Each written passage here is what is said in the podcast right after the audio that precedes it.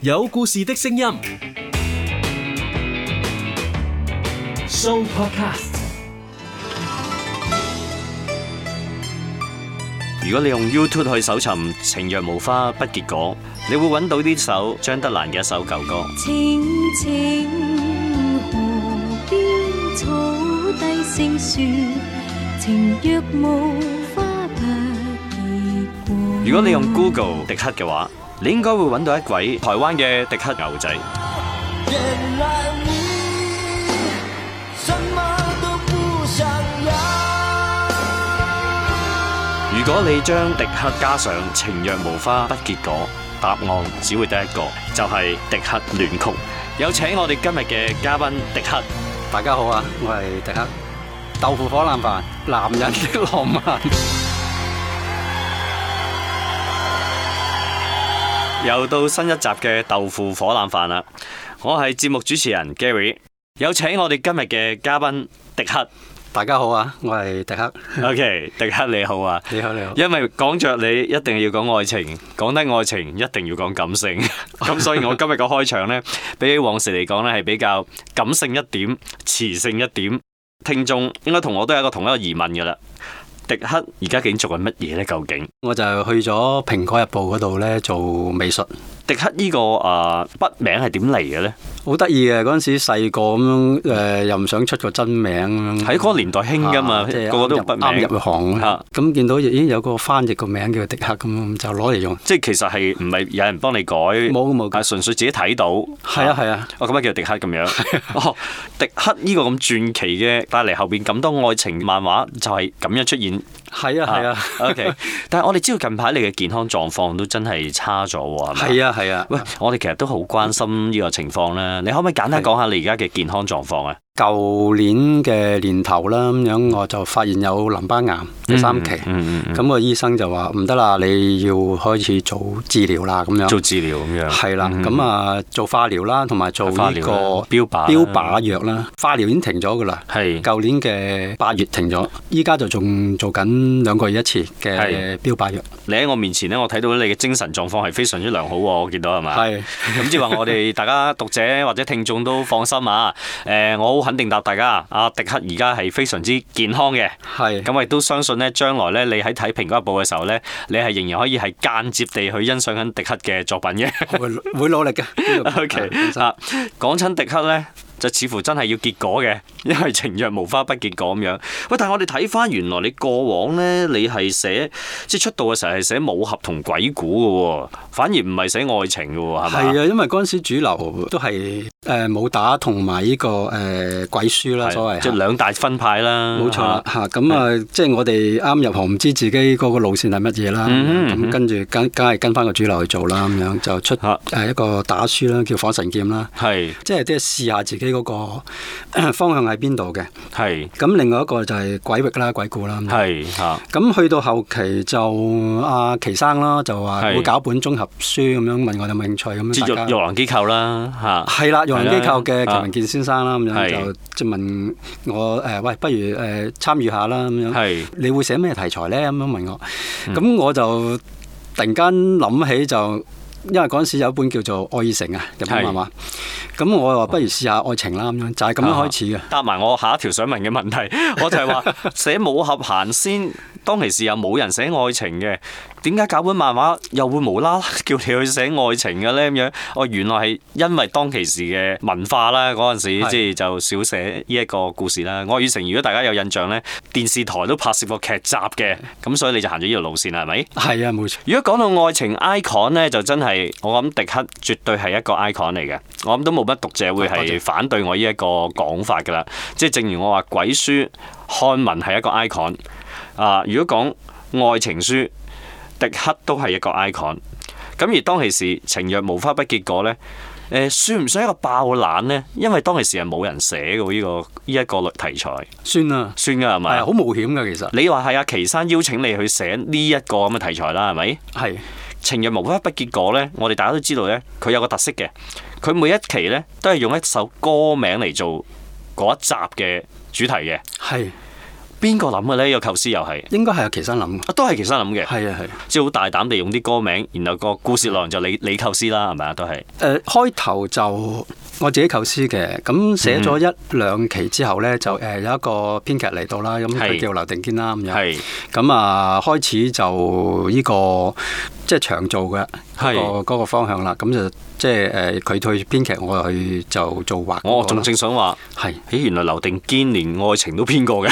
邊個真係估唔到喎 嚇邊個，係因為點解咁講呢？因為我哋熟悉劉定堅呢，應該係自由人年代噶嘛。係係啊係哦我哋有冇諗過原來佢編武俠有一首之餘，編愛情都有一首啊？嗯果然係一個編劇啊。OK，咁啊，跟住寫呢個《情人無花不結果》就非常之犀利啦。當其時呢，據我所知呢，阿馬仔嘅《中華英雄》呢，就係吸納咗一批女讀者。咁然後跟住呢，《情人無花不結果》呢。玉郎漫畫啦，即係嗰陣時叫做，又係好多女讀者會睇嘅嗯喎。嗰陣時係一個商業計算，係吸納班女讀者咧，會唔會係因為咁樣？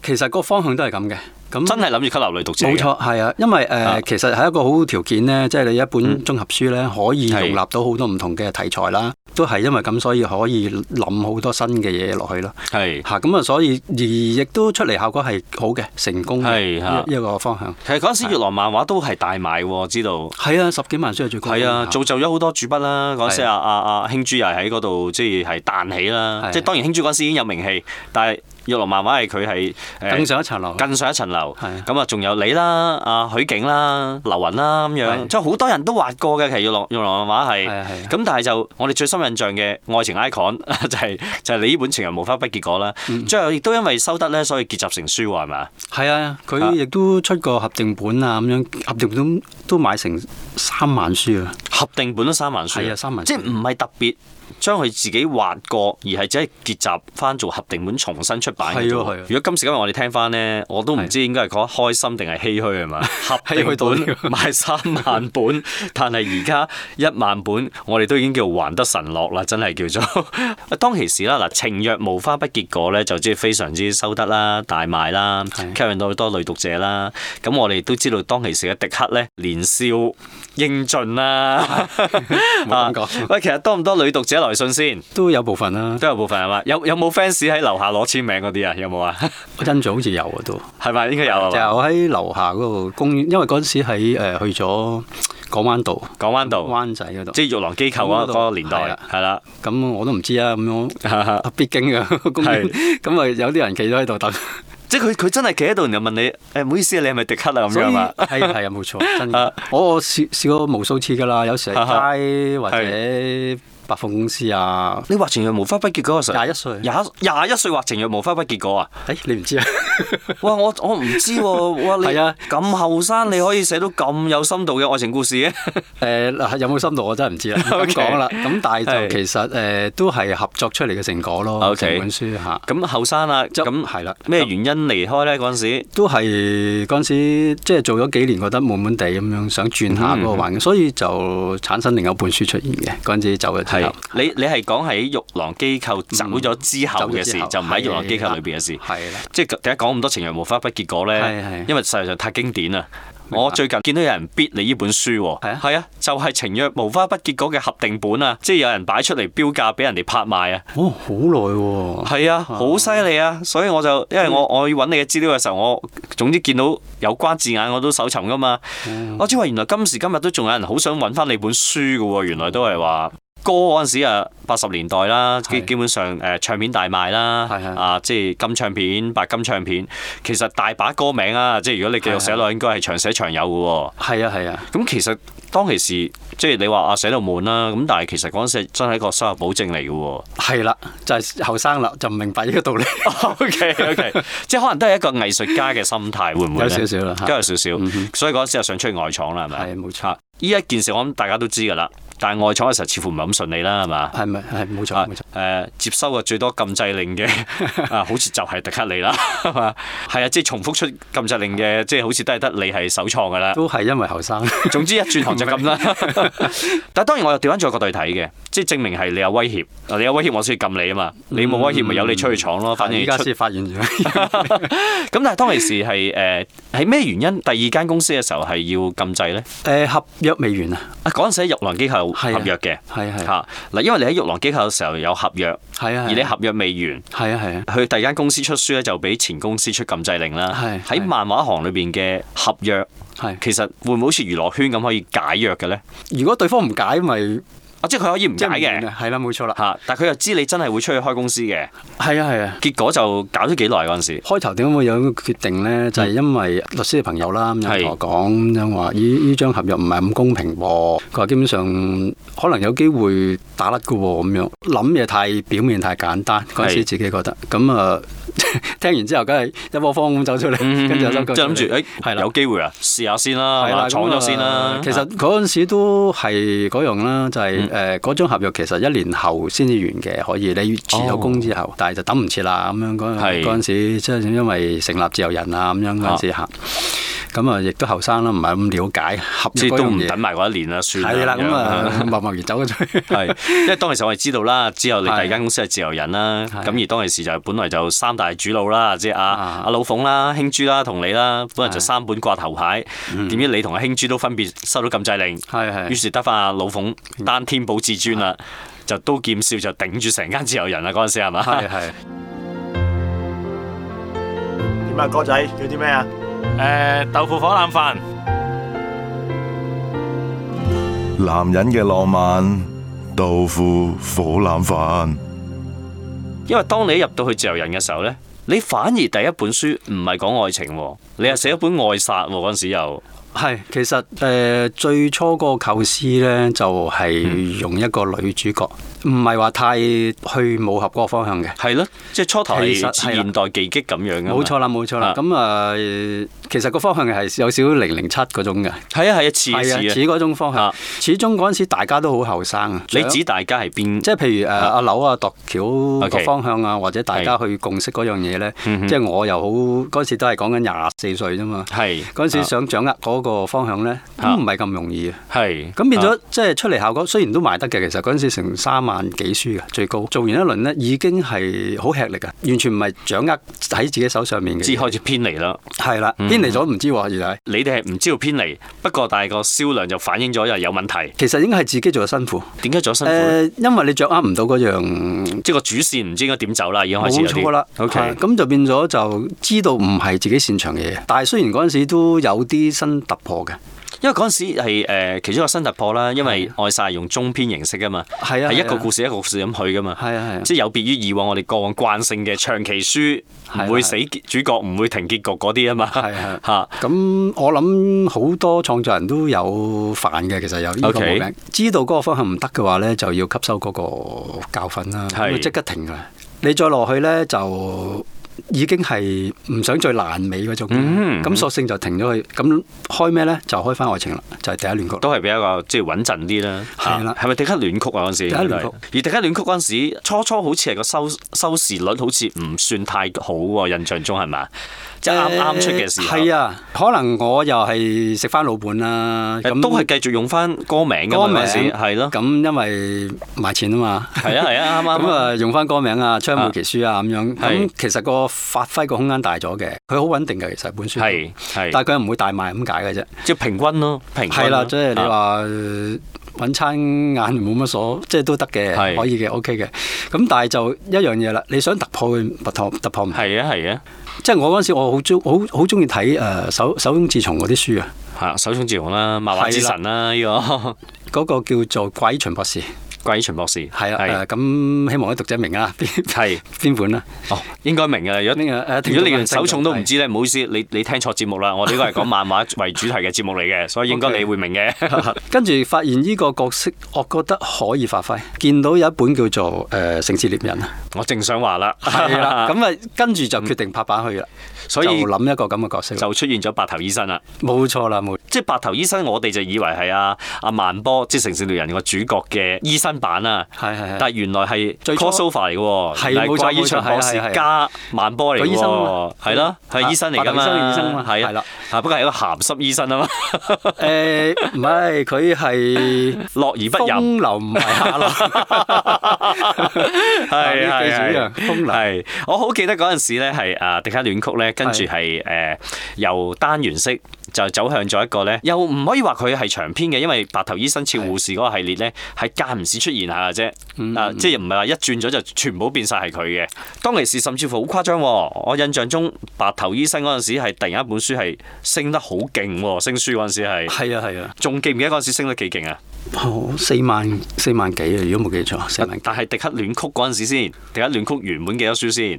哦，完咗我就唔知咯，因為又走咗嘛。其實就好得意嘅，我哋呢行呢嗰、個書嘅浮動都幾大嘅，但係好奇怪就係我本書升咗上去又唔跌落嚟嘅，企得好硬，嗰時企企得得好啊好穩穩陣嘅，我記得係。過往我哋睇嘅公仔書呢，後邊一定會有一個叫讀者信箱嘅係啊，即係俾讀者嚟寄信嚟同主筆做一個交流啦。係咁啊，唯獨是你呢本《迪克戀曲》嘅白頭醫生呢，係你個專欄呢，誒、個信箱呢，就唔係迪克回信喎，竟然係阿主角親自回信喎，白頭醫生去做呢個主持喎係，即係有少少好似我哋以前八十年代咩南宮夫人信箱咁樣喎，直情係 啊，即係人哋寄嚟講啲愛情問題，你去回應嘅喎，係嘛？基本上都係參考嗰樣嘢，我真係真係差唔多因為我哋收到好多信都有講佢自己嘅故仔嘅。係啊，好多愛情嘅喎，即係好得意嘅喎。我哋睇到後邊睇埋你個專欄嘅咁喎。誒、又唔可以話用我個名去做，因為我唔係專家。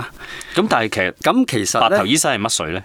嗱，白頭醫生係誒兩三個人嘅哦，即係有幾個人嘅嘅。合作而成嘅，就唔係一個人搭嘅係啦啊咁 OK 咁即係即係幕後人員啦咁樣。 OK 咁因因為點解咧？一個人去搭誒偏頗嘅。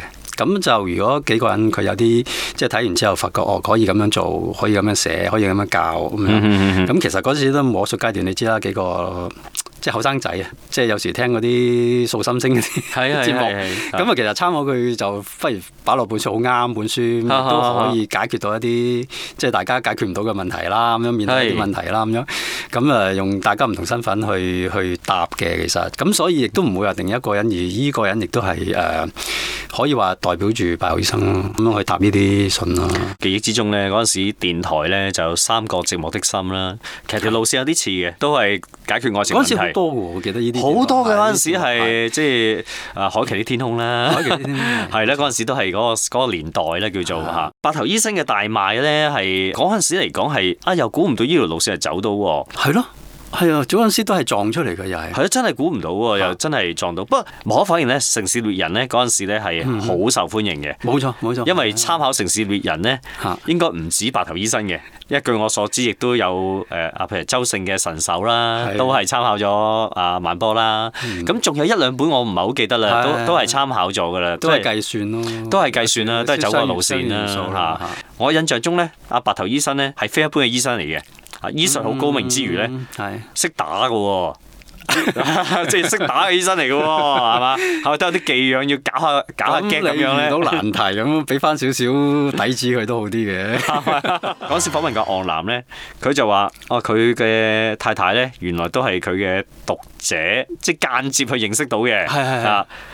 你太太係咪都係你嘅讀者唔先？係啊，我反而唔係，嗯我首先都係識個讀者先嘅。經讀者介紹。係啦，咁跟住就誒，大家做咗朋友。其實係我有幾個讀者都做咗朋友㗎。咁呢樣嘢都有俾人誤會 咗啦。咁啊，但係呢樣嘢唔好講啦。咁係就，但係就因為始終人大咗，唔想影響其他其他人啦。明啊明啊係明啊咁就啊但係就誒，佢經佢介紹咗，即係大家出嚟玩啊咁係樣，就見到啊我依家個太太，就識咗我太太之後，大家好夾啊咁係樣，就咁識咋。好但你好你自太然太係冇睇過你嘅書嘅，嗱，可以咁講，佢睇過，但係佢唔係即係讀者身份，即係即係佢唔即係係話佢唔知邊個係迪克，係啦，即係甚至乎冇特別留意你添。係嗱嘛，你如果你話長長毛花邊個睇完之後，啊佢睇哦邊個作者迪克，佢可能已經忘記咗啦。嚇，跟跟啊住就人哋介紹翻，佢咪記得翻啦。哦，原來佢啊咁樣，係係係哦就係咁嘅咋，佢唔係成日睇係係係嘅，所以佢基本上都唔算係我讀者，即係半讀者啦，即 即係係成日提我啲嘢。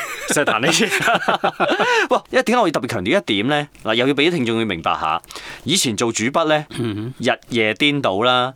工作時間極長啦，係嚇，啊甚至乎咧可以媲美而家嘅 Seven Eleven 啦，係嘛？即係基本上係長時工作，所以咧誒、作為一個漫畫人咧，識到女朋友已經好難得㗎啦，係嚇，然後仲結得成婚係更加好難得㗎， 反而好多係離開咗之後先識到女朋友嘅。 我係嗰個作息正常啦，你係少數漫畫人呢，好上班一族嘅喎、係朝頭早開工，然後黃昏就收工嘅喎，你係其實唔係上班一族嘅。嚇誒、做漫畫基本基本上係冇得唞，係啦。我就想翻屋企咧，基本上都係諗緊故仔啲嘢。咁屋企就靜，嚇咁啊構思好晒，跟住就直頭喺屋企起埋稿，跟住翻去落墨，就變咗嗰個程序，你會處理其他嘢咧冇咁大影響咯。嗯哼，當你構思諗緊嘢嗰陣時咧，係誒、身邊唔好話咩一個電話你都嗯破壞到嘅，其實係。不過嗰陣時係冇智能電話啦， 咁啊即係唔似而家啦，成日都燈凳咁嘟嘟係啦咁嗰啲啦，冇嗰啲嘢啦，係係咪？啊跟住白頭醫生又係大賣啦，啊係即係同一如以往啦，情若無花不結果啊大賣，然後白頭醫生又大賣，跟住白頭醫生又係結集成書喎，係 嘛？係啊係啊係啊，又賣到喎，其實都係一個意外嚟嘅。係咯啊咁因為其實中間我創作過程都幾複雜下嘅。開頭係阿柳啦，係即係阿劉劉定堅啦。係啊咁跟住就誒、呃我自己又參與過啦，自己度過好似廿廿期到啦， 十期廿期到啦，我唔係好記得啦。啊嗯嗯嗯跟住有個叫林允行啦，阿 Van 啦係，啊又過嚟幫手啦，咁哈哈樣哈都幾多人參與啊，好得意嘅。咁我我印象阿 Van 參與嗰陣時，佢呢本書又再升喎。又再升。係啊，阿 你 Van 你唔係知有一個冇印象阿 Van 係一個係一個女編劇嚟嘅女編劇喎，係啊係啊，因為嗰陣時漫畫行有女性嘅工作人員咧，嗰陣時係好少數噶嘛，即係我哋嗰陣時入行嘅時候，一見到有女性嘅助理都零舍望多兩眼噶嘛， 係咪？嗱，因為全部都係廿零歲，好現實嘅。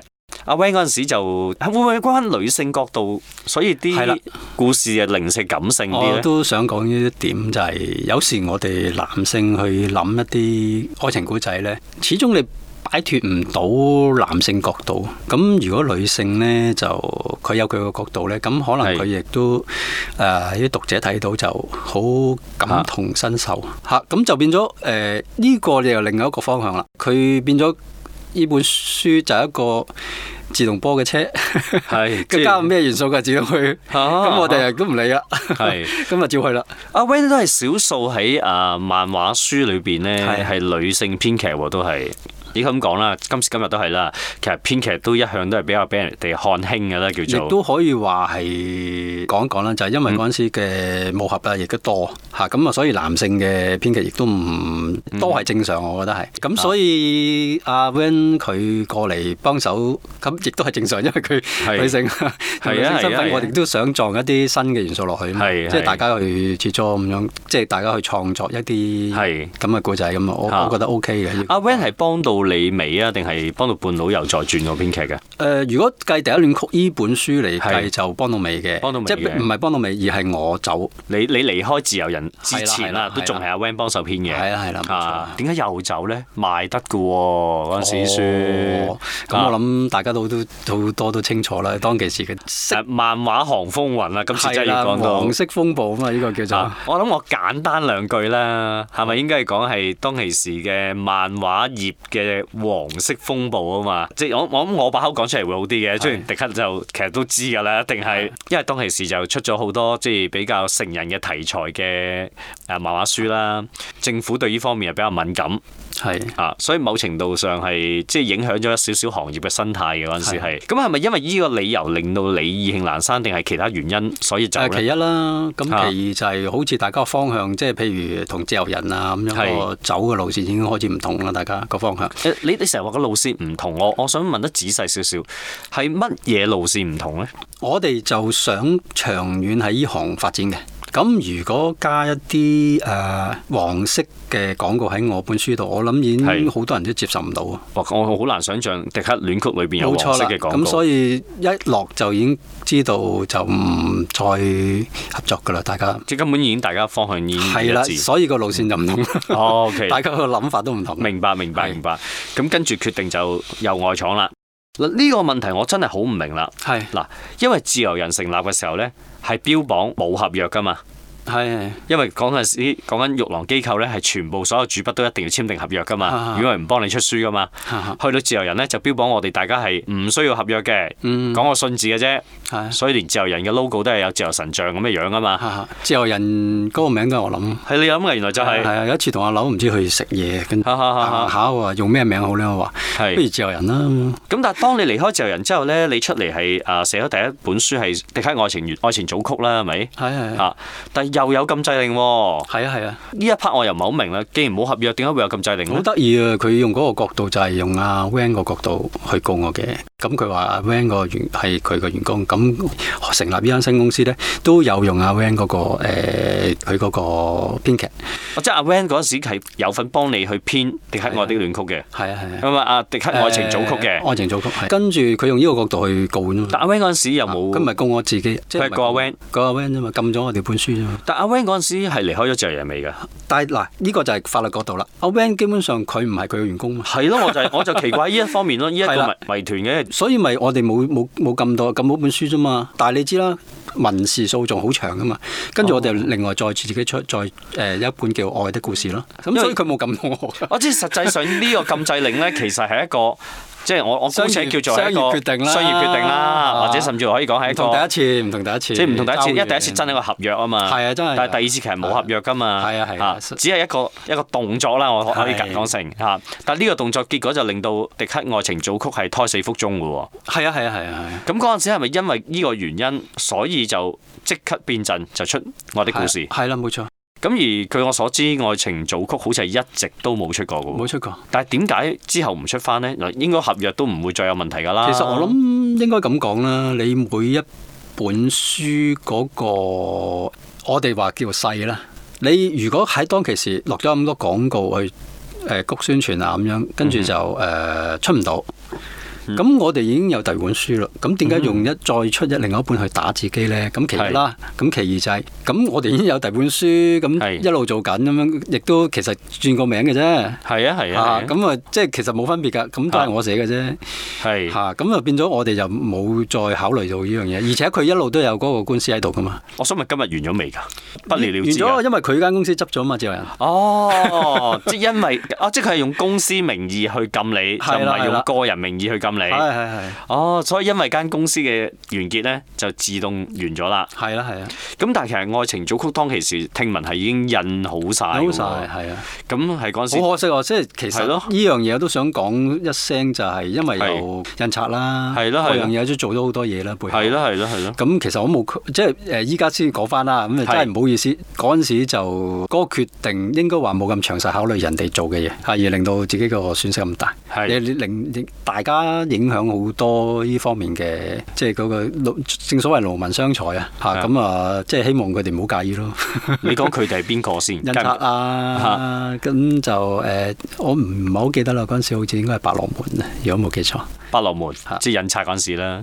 咁但係愛愛的故事係咪都係阿 Van 幫手編嘅？ 《愛的故事》嗱，《愛的故事》咧就其後冇嘅，冇嘅，冇冇。即係因為愛情組曲嗰個被禁咧，所以你條變係陣啦，之因下為嗯咧誒就唔想佢，因為官司未完啊嘛。如果佢哋嗰方嗰個方向再係即係告啊嘅成咁樣係無謂啊嘛，咁所以都冇幫手。但愛的故事係咪就係你喺漫畫行裏邊最後一本書啊？誒、愛的故事》唔唔係之後咧你講，如果我哋長壽嗰啲就係、係最後一本，係啦，因為佢都係出到一百三十幾期嘅，我記得係誒。其實都係你你嘅書算係比較完整咧，係由你開始寫到你做一個終結。而當其時長篇漫畫為主嘅路線之下咧，你係每一本都有個結局啦，叫做嚇。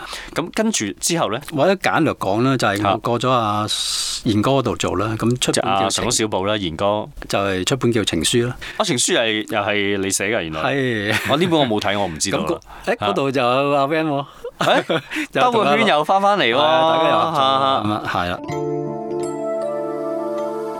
豆腐火腩飯，男人嘅浪漫，男人嘅浪漫，男人嘅浪漫。喺我哋出嚟搞公司出《愛的故事》嗰陣時，已經發覺一樣嘢啦。誒、如果大家追溯翻嗰個年代呢，就知道其實慢慢開始慢慢走下坡噶啦。你指你過咗阿賢哥度開始走下坡啊？嗯唔係定係你出愛的故事嘅時候走下坡？誒、呃我出《愛的故事》嗰陣時，我自己感覺到嗯係嘅，因為以前大家都明一樣嘢就係、係你只要每個禮拜出本書，你勤勤力力咁樣已經揾係啊係啊係啊到飯食噶嘛啊。唔錯啦，叫做收入係啊係係啊啦。收入唔錯咁啊樣。但係原來我哋發覺原咦唔唔得咯喎，已經即係就算你有少少名氣咁樣，你啊你都係好辛苦喎。跟住就大家都明白一樣嘢咧，就跟住就出一啲即係隨書附送啲刀劍啊，啊，即係兵器熱潮啦。冰氣熱潮啊！喂，你愛情書都去關到兵器熱潮，但係我感覺到。即係主次已經有問題出現咗啦。冇錯啦，我自己覺得誒、係其實唔關話出唔出兵器呢樣嘢，已係啊經已經係個大勢所趨。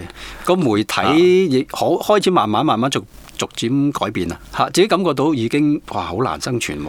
即係單靠本書嘅質素已經再唔係一個吸引嘅元素啦。係啦，當然啦，第一你冇咗一個誒、呃、龍頭嘅嘅書去做主打啦係，咁成間公司你都冇一個誒、呃令到成間公司可以有一個好長遠嘅發展，即係譬係如以前哦咁有個白牛醫生咁呢本係啊係書啊即即保保保誒保證嘅咁樣，係變咗就誒、呃已經覺得係唔係咁容易做落去嘅嗯哼啊嗯咁、哼所以嗰陣時我都即係做咗誒、呃三四年到啦，嗯都已經覺得唔想再做落去，亦都覺得係難捱嘅。好啦，二三線書難捱啫，咁一一二線書都嗯捱到啩。係咯係咯，咁但係睇翻歷史，原來都開始走下坡啦。都走下坡。係啦，係啦啊。咁所以就即係拉翻遠少少咁講，就係依家睇翻，唔係誒好衝動嘅決定啊。嗯即係執間公司，咁其實係真係個勢頭已經唔得啦。係係即係情願翻翻去打工嗰個年代啦，係啦就唔係再係自己做老細啦。係啦，咁去咗賢哥度又出情書啦，係啊情書似乎就個銷量都唔係可以印證到啦，即係嗯係咯其即係實已經印證到，啊已經係下波啦，嗰陣時已經係係冇錯嚇。咁啊情書就算唔算係最後一半咁樣？未算而家出誒、呃其實如果薄裝書就算係最後一半噶啦，係咯嚇，因跟住為就誒、呃有啲精裝又出過啦嗯啊，精裝嗰陣時都係一個潮流啦。係啊咁，但係就我唔擅長寫長噶啦，嗯咁變咗就精裝我又係唔掂唔到呢個範疇。即精裝你寫過邊本啊？同居年代定乜嘢，我唔係好記得啊哈嗯嚇，類似咁嘅名啦，我唔唔記得咗啦已經，新同居年代係咪唔記得啦。 ？OK OK OK，咁上下啦。啊啊但係嗰本書就即係同阿康仔啊陳 信康。啊阿陳順康係哦，誒彩水彩王啊水水王嗰陣時合作係啊嘅，陳係順啊，康係啊，阿康仔嗰時水彩好靚啦，係啦，我知道冇錯，就啊嗯咁嘅合作嘅，咁但係就都始終唔係我擅長。我諗即係自自從你翻翻出嚟打工，係跟住嘅同阿 Van 合作又好啦，同阿係陳順康合作又好啦，似乎都已經係明日黃花啦喎，已經係咪？可以咁講啦，係哈啊哈啊，已經唔係嗰個年代咯。咁真真正正去到邊本係你最後嘅一本著作呢？啊，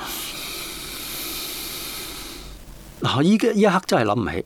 但係如果你話薄裝書真係情書係最後啦，情書係最後啦，係啊啊，因為阿阿賢哥當其時咧，佢係李小龍主打啦，係係啊！阿賢哥亦都訓練咗好多嘅畫手啦係，係亦都好肯去扶持一啲新手啦。係冇錯啊，所以嗰陣時，阿阿昂南話齋係，你肯出書，阿賢哥實幫你㗎。嗯嗯嗯啊，最緊要你唔會蝕得太金咁解啫嘛啊冇錯。 賢哥係你最後一間公司，應該係咪都係？仲有第二間公司又有。係誒講之後又去咗邊度有咧？去過幫阿瑞新啦，咁就亦都幫過牛佬啦。啊咁其實我都係做一啲比較誒次要啲嘅嘅係工作啦，即係譬係如博新啊，係即係嗰啲工作。係咁期間阿牛佬都有幫我出過書嘅，係咁出一啲散裝、散稿啦散稿啦，係啦即係係啦唔算係點樣，即係跟住都冇冇冇一點。咁其實你係去到幾時正式係叫終於停咗寫畫嘅工作咧？我諗係牛佬之後就停咗啦。嗰陣時驗到個身體好似有啲問題出現。即係健康出咗問題啦。咁就，但係嗰陣時唔問題唔大嘅，只不過喺驗血裏邊發覺有啲唔妥，但係就嗯哼個身體就唔冇乜嘢嘅，係係冇完全係好正常、好健康即嘅。係佢個人感覺良好嘅，係啦，但係個係啦報告出嚟唔良好啫。係啦，啊咁啊驗血嗰度又話有啲問題，不過就可以 keep 住嘅咁樣。嗯哼咁跟住我發現就如果我咁樣做落去唔得嘅喎，係咁跟住就索性真係離開呢行啦。真係停咗啦。係啦，其實有兩年冇做嘢嘅。嗯啊哼，休息下啦，咁休息下叫做係啦，嗯係係啦，啦，跟住就再誒、呃入咗醫報業呢 行啦，入咗報業行啦，係啦啊冇錯係啦。嗱，呢一度我又題外話咁講下啦。其實咧，迪克咧係一個好愛家嘅男人嚟嘅，因為咧，我約阿迪克嘅過程裏邊咧，好有趣嘅喎。我約唔同嘅主筆咧，都係大家夾時間嘅啫，唯獨是阿迪克同我夾時間咧。係要得阿女嘅准許喎， 係咪？啊唔係阿仔係啊，要得阿仔嘅准許嘅喎，係咪？係啊要翻去湊仔嘅喎。係啊係啊，因為佢放即係放三點半啦咁樣，但係係我要翻去準備咯。你自己一手去照顧佢，唔係，梗係我太太啦。哦，即係我因為我以為係你先係我今日負責放假，所以咧啊就我太太有啲事做，所以咧咁 OK 啱撞撞啱嘅啫。咁我要啊哈湊佢接佢放學。啊，即係而家佢幾大啊仔嘅？十歲，十歲。係啊係啊。佢知唔知爸爸以前係做咩㗎？有冇知同佢講嘅？即係啊誒，因為早幾年都有電視台訪問過咁樣。嗯哼嗯哼，咁就佢一見到啊爸爸咁哦樣，其實我係嗰次接受訪問咧，亦都係因為我個仔我接受訪問嘅，哦，點解咧？我就係想俾佢睇到我喺電視出現啊嘛，等佢會開心誒開心啲嘛。 即係等阿仔知道，其實爸爸都曾經有過少少名氣嘅咁樣係嘛？ 又唔係嘅諗到咁遠嘅，即係即係叫貪玩咯。等佢啊係可以喺電視見到我咁樣得意咯。係啊係貪玩嘅係就純粹。啊哈啊哈好有趣，我哋發覺咧，每次訪問主筆咧。當其時大家都年少啦係，但係去到今日咧，大家都已經做咗爸爸啦，係啊咁啊都開始由個路線咧轉移咗去家庭啦，嗯 咁、所以咧就即係阿仔係應該係擺第一位啦，係冇錯係啦係啦屋企屋企係第一位啦嚇，所以其實好開心嘅，同埋我我亦都今日真係好感謝阿迪克嘅。之前我同阿迪克傾過偈呢，原來迪克係好少接受訪問 嘅，因為我好難揾到網上面有你嘅訪問嘅片段。今日好感謝你，哦，即係喺百忙之我唔講我唔中講嚇，亦都因為要湊仔嘅情況之係下唔好咁講，你就幫咗我哋去接受呢個訪問，同我哋一齊緬懷翻我哋八十年代漫畫行嘅風光史，感動真係感動。豆腐火腩飯，男人嘅浪漫，男人嘅浪漫，即係放低咗畫筆咁耐呢，其實而家揸翻會唔會有生疏嘅感覺呢？誒呃有少少嘅其實，有少少嘅，但係好快習慣嘅。係咯。呢個其實真係天分嚟嘅喎，即係放低咗隨拎得起嘅喎。誒呃係咯，所以我入 呢行應該冇入錯行嘅。 哦咁我絕對相信冇入錯行啦。我亦都相信即係過往咁多本作品呢，都係好滿足到你啊！即係完全發揮晒你嘅畫壇上嘅觸覺啦，畫面上嘅表達啦。即係趁你一畫畫嘅時候呢，我又繼續問多兩句啊。係嗱，即係情人無花不結果啦，誒迪克戀曲啦，愛的故事啦，其實幾套都係愛情嘅作品呢。你自己覺得你最滿意嘅係邊一套呢？即係無花。情人無花原因呢？誒嗰陣時比較純真啲，我比較純真。寫啲嘢比較純真啲，啊，所以佢純純的愛咁樣啊可以咁講。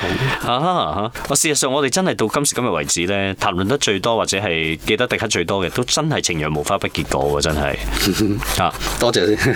係當其時嚟講啦，因為食正呢個誒、呃歌曲嗰陣時，亦都係真係一個潮流啦。好多人都喺歌曲上邊，即係好有共鳴啊！係嚇、即係講愛情係好有共鳴啊！咁啊，趁呢個時候呢，咁我就出動下啦。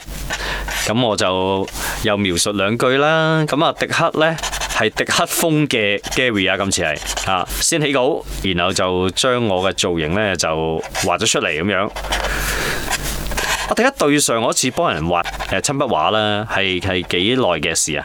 誒，呃我諗都係幾個月前。我幾個月前啊，係啊。因為我曾經喺你 Facebook 度見過呢，你話你唔輕易幫人畫誒親筆畫嘅喎，而家係嘛？唔係唔輕易嘅， 啊係咁撞啱。定係驚因為太多啊嘛，即係太多人要求嘅時候都唔知都唔知畫得冇啊幾多喺個啊嘛 Facebook 度一百幾廿個， 哇！一百幾廿個啊，或者我係推推得幾多我係依一百幾廿個嘅其中個？一個所以我話喎。我答答啲人通常都係話有緣啦。哇！呢句有緣好妙啊，好玄妙啊，真 係嚇。啲啲朋友都問我㗎，哇！你成日揾啲主筆畫親筆畫，公器私用喎、咁我就好直接答佢，喂，我唔公器私用，幾時公器私用啊冇？錯啦，咁啊點咧？咪係咯，同埋我話因為我節目環節嚟噶嘛，我節目環節裏邊就係要有親筆畫噶嘛。 啊不過咁講嘅嗱，即係趁住你畫畫嘅時候，我又講兩句啦係。即係其實咧呢個節目咧啊，我係義工身份嚟嘅嚇，但係而家講下講下咧，我都開始發覺自己唔係義工啦。係因為原來每次我報酬咧都係主筆嘅一幅親筆畫。係喂，你知今時今日要揾翻呢啲主筆畫畫咧，真係唔容易嘅。誒撞啱都要撞得啱先得㗎，係咪先啊？咦，畫得我好 Q 版喎你。有別於你過往嘅畫風 喎，因為依家多咗話呢呢類型嘅。哦啊，即係近排嘅即係風格都係向呢個方向走咁樣嚇。要話啲誒名人啊嗰啲 哦，嚇， 即係你頭先仲要加一句話，而家只係會幫名人畫畫啫。哇，咁我我我登上 Facebook 要，我我將呢段嘢寫翻上 Facebook，OK 㗎係嘛 OK 即係你係幫名人畫畫嘅，即係覺得自己身價唔止十倍，應該係八倍啊！你知我我為咗今日俾你畫我呢個造型呢，我特登前兩日去剪頭髮啦。啊，我唔記得咗， 我你唔使啊，你唔係畫自己啊嘛，你畫我。 嗯我出係咯，咁你頭頂寫翻 to Gary 啦，啊 to 豆腐火腩飯 Gary，咁咧寫一寫，我照跟翻。嗱我都唔係淨係公器私用噶，我都係咧會宣傳翻豆腐火腩飯噶。哦，好啊， OK 嚇、好嘅，跟住咧我哋會喺 Facebook 嗰度會優先登場啊啊！節目正式出街咧就可能要遲少少，因為我哋要剪輯播放嘅。咁然後咧，我睇下有幾多位葡萄人士 會喺 Facebook 度有留言，好葡萄啦，係嘛？喂，影低佢先，真係要。唔好係唔好係，好，咁啊，再次多謝阿迪喺今日接受訪問啦，多謝你先。咁我哋祝你工作順利，身體健康，最緊要就係一家人開開心心。冇錯，好。好多謝你。